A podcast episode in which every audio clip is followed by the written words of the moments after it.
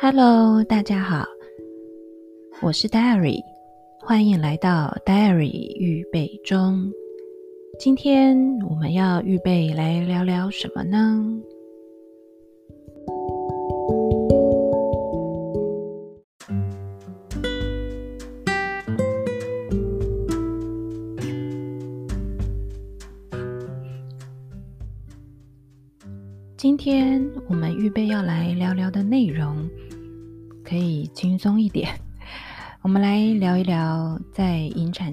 一些生活片段。那同样，我还是要再补充一下上一次关于就是嗯，礼仪公司费用的部分。嗯，除了医院合作的那一个礼仪公司，就是没有办法，就是让呃，就是白发人。不送黑发人的这个限制之外，那医院那个时候，我们询问了一下整个帮忙办后事的价位，大概是四万还是五万？那其实一开始我接洽我的礼仪公司的时候，也有先询问他们价位，大概也是需要到三万、三四万。所以后来因为这样的原因，找了我自己的礼仪公司。那礼仪公司后来我们整个流程办完，然后他开出的那个价目其实是两万不到，大概快两万。嗯，可能是在嗯，我觉得差别点可能在于就是我们的棺木可能并没有选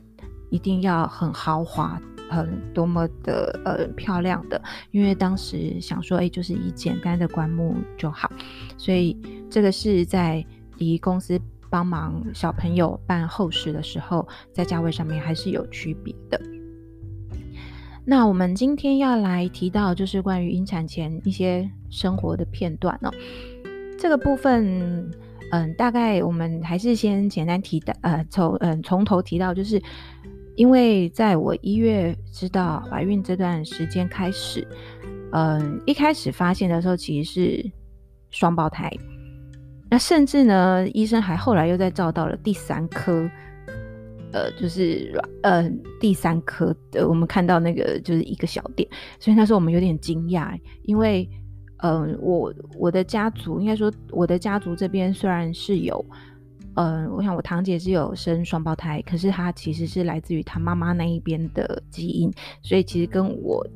爸爸这一边的基因是可能比较不相干。那所以我们会有那个双胞的基因的时候，其实我就有点吓到，说啊怎么会是双胞胎？那所以后来医生考量到呃我的呃我高龄，然后又嗯、身体的状况以及双胞的原因，所以他就先帮我开了安胎假。那当然，后来二月初去回去产检的时候，就只剩一个。那医生其实，在那一开始，他其实就跟我们提到，就是嗯，双胞，然后之后可能竞争的关系，也许就会有一个就没有再长大的，那就萎缩掉了，或是呃，他就会被自然淘汰。所以我们那时候就是想说，好，那就是静待他们的变化。所以后来就是只剩下一个，但是在这一段，在在初期这段时间，其实我的身体就已经蛮疲累的。我想，嗯、可能跟年纪真的很有关系哦，真的是年纪大，体力差，然后连怀孕都初期就都特别的疲累。但尽管怀孕初期这么疲累，可是其实我们家还有遇到一个情形，就是从二月开始，我老公因为工作的关系，他就先到外地去，所以其实就不会在我跟我女儿的身边，所以就变成我是得自己一个人带着女儿打点所有生活上的事情，然后也就是他也要上学和相关的一些呃嗯，反正就是妈妈妈妈要 hold 整个家里面的事情这样。那也也因为我觉得不知道是不是。真的是肚子开始慢慢变大，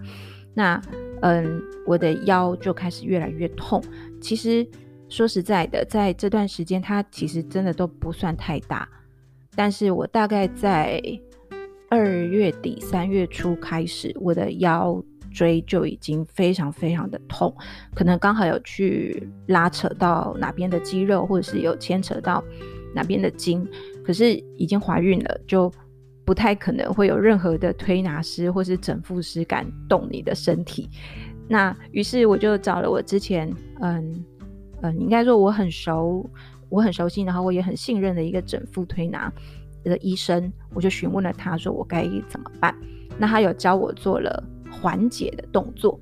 所以就是并不是帮我推拿，而是说他就可以做几个动作，试着大概了解我酸痛疼痛的位置，因为我那个痛是已经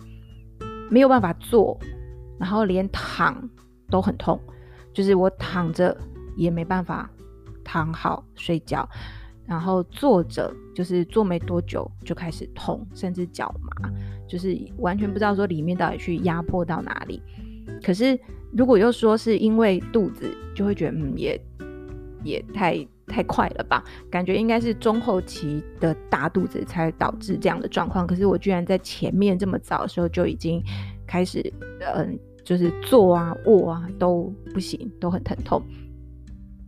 那嗯这样子的痛苦，后来经由了他教我做了呃几个比较缓解的动作以后好很多，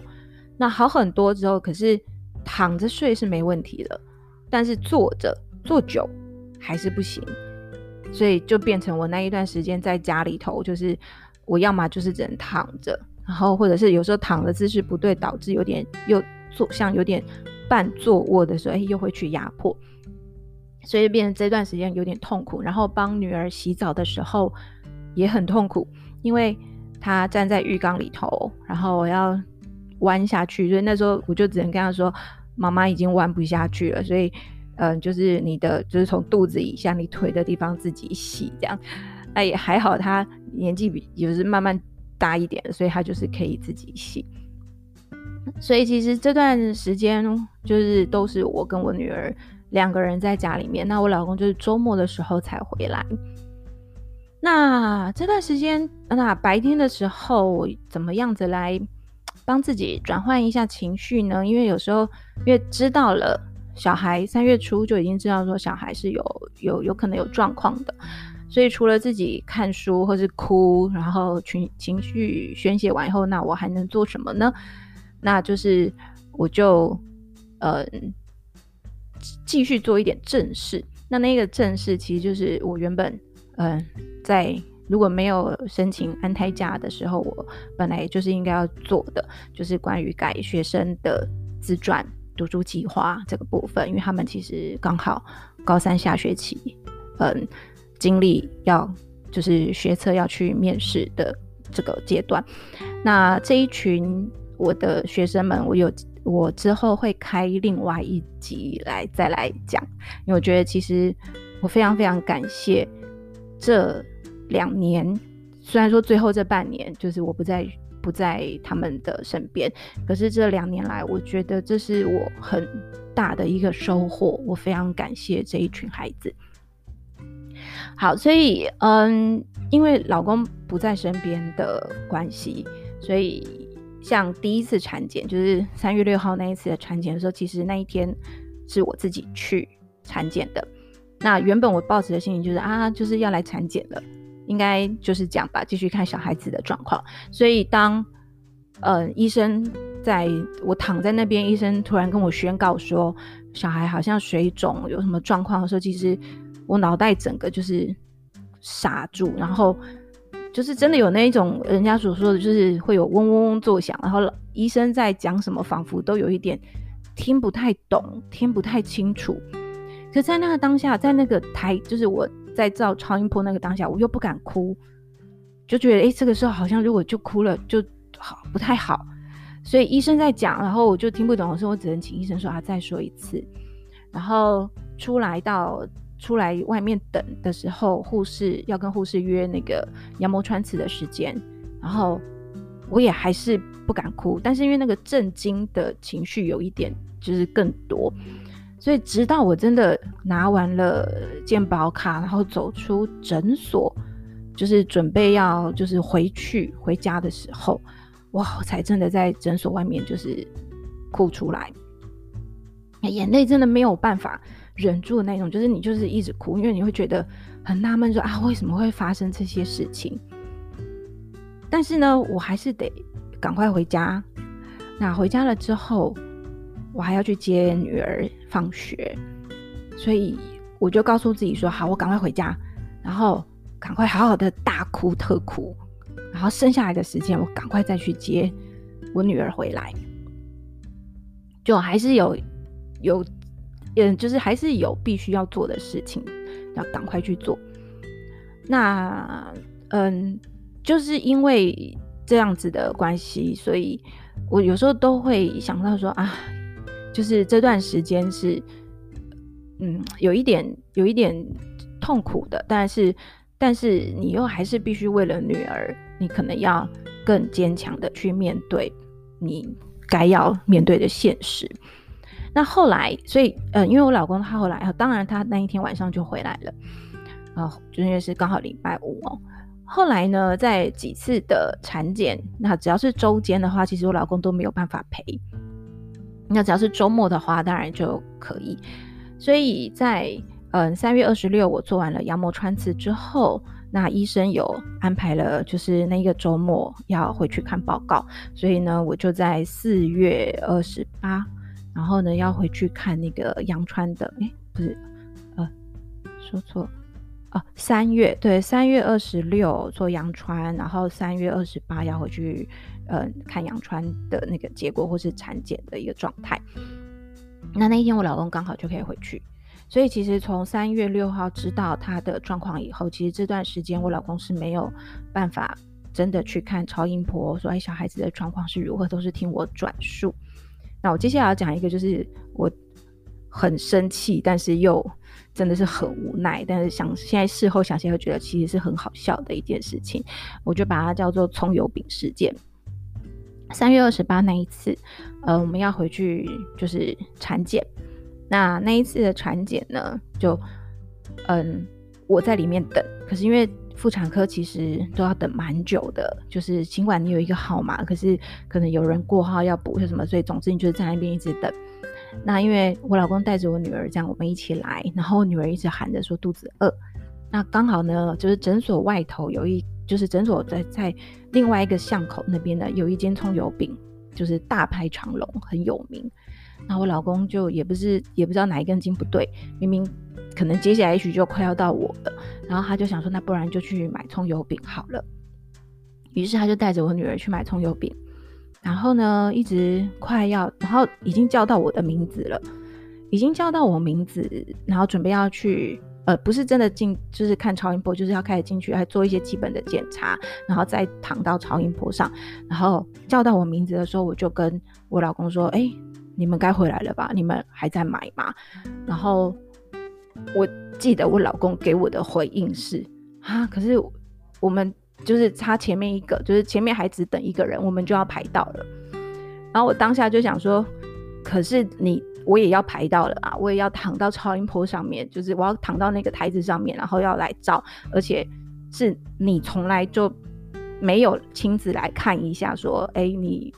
这个小朋友胎儿的那个状况，你也没有实际听医生描述过这个胎儿是什么样子的一个情形。然后我们可能下一次，当你在看到超超音波的时候，就是已经要引产了。结果你现在居然还在那边买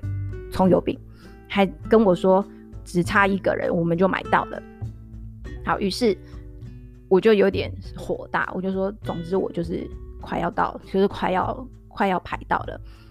好，所以呢，一直等，就等我躺到了台子上面，医生继续帮我照超音波，然后一样再讲一下肚子的状况、胎儿的状况。我女儿跟我老公都还是没有出现，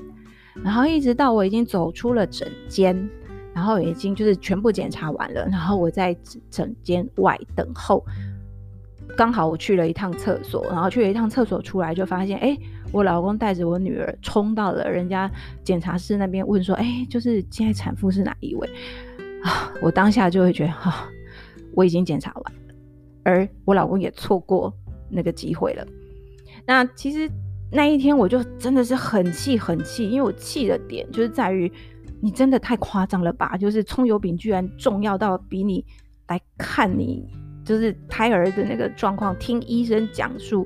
那个实际的是什么情形，居然还要重要？就是葱就是葱油饼居然有好吃到让你要排成这个样子，然后就是让我一个人在 那边检查。好，所以总之这件事情呢，就会让我一直耿耿于怀。那当然，他也知道他自己理亏，所以就就是只能够乖乖的让我这样子宣泄我的情绪。所以有时候我真的觉得，就是嗯，夫妻之间，或者是就是在嗯大家有各自不一样的想法的时候，我觉得这个真的是还蛮容易就是有争执的。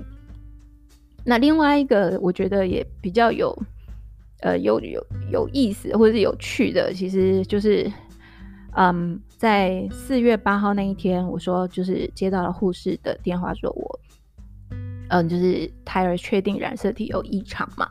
就那那几天，其实大概那一周那几天，我就已经开始觉得我有点感冒，然后不太舒服，喉咙也有点痛，然后一直到四月九号。到四月九号回去诊所，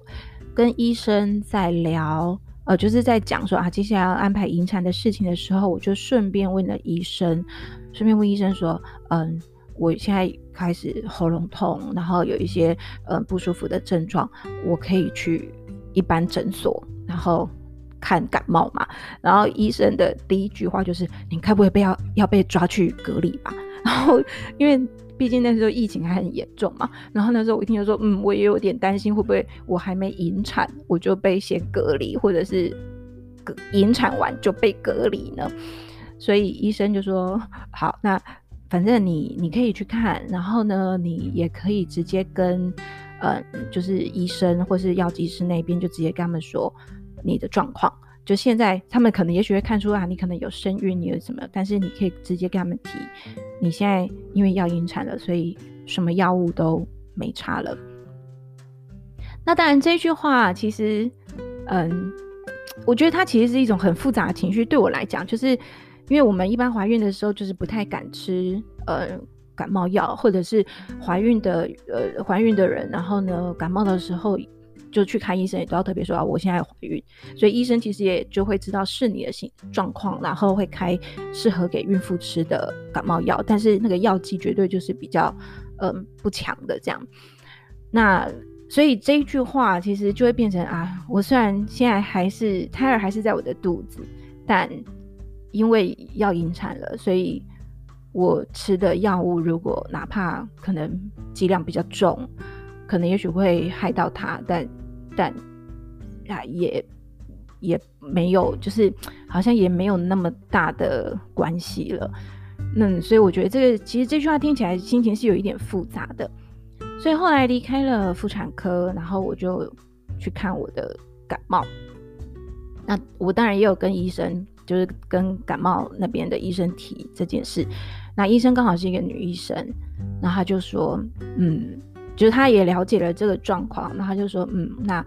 先把就是总之引产，就是因为染色体异常的引产其实是蛮常蛮常见的。那总之完成了这件事，再把身体养好，这样，所以就是也简单的呃，算是给了一些他比较专业的知识。所以后来我的感冒就。继续，可是没有想到感冒其实一直到隔一个礼拜，就是准备要引产前的那一个礼拜，其实都没有完全好，就是要么是咳嗽很严重，或是鼻塞，然后甚至开始发烧，然后我就后来又再去看了，嗯、其他的，呃，其他的诊所，然后继续治疗我的感冒，所以甚至到了我入院那一天，就是要去引产。那一天，我直接跟护士们说，我其实前面我是有很我有感冒症状，然后大概持续一个多礼拜了，然后我有吃诊所的药，然后以及我还有咳嗽，有什么状况，那所以也毕竟人心惶惶，所以我还是有先跟他们提这些事情，然后他们也有问说啊发烧啊或什么，就大概简了解一下，所以后来他们在帮我吊的点滴里头就有加入了，嗯，就是抑制。咳嗽或是抑制感冒的那个药物，所以其实反而生完就是引产完了之后，我感冒的症状就是比较没有那么的明显，就是咳嗽啊，或是嗯、就是发烧微轻微发烧那个状况就没有那么的明显。那当然，这个或许也有可能是，嗯，真的在四月八号知道了，嗯，就是实际上面的状况以后，心情上面可能也受到了这个结果的影响，所以有了这一连串的身体的反应，或是如何。那总之，这段呃，就是在引产前所经历的一些，嗯，日常生活。那也因为这些小片段，所以我反而会现在回来看，就会觉得，嗯嗯，我很感谢在那一段时间，因为老公刚好不在身旁的时候，其实我的好朋友，或者是其实我其他呃我的学生都很体谅我，然后甚至也非常非常。嗯，非常真心的陪伴着这段时间的我，所以我很感谢所有在当时给予我鼓励，甚至能够给予温暖的人，让我会知道说，嗯，就是呃，有时候人生就是会经历过一些我们总是没有那么顺遂的的一一些坎，那我们把那一些坎能够跨过去。嗯，不是说就会变得哇，我就无敌。应该说，或许我们就可以从那一些坎里面的不开心，然后那一些嗯啃咬着我们心智的的东西里面，可能可以获得了不同的体悟。那那一些体悟，嗯，记记住在心里了之后，其实它都有可能变成。嗯，让我们再去面对未来的未知，或是未来更多我们无法预料的事情的一些底气或养分。那或许人生其实大概就会是，嗯，这样子慢慢慢慢去堆叠起来的。那也才能够让我在，嗯，在现在这个状态底下，可以再来回顾当时所经历的这些事情。所以我很很感谢，那当然我也嗯很感谢上帝能够就是给了我这样子的一个不同的体悟。比起前两集，嗯，就是稍微沉重的内容，今天这一集可能是大家可以比较放松的部分。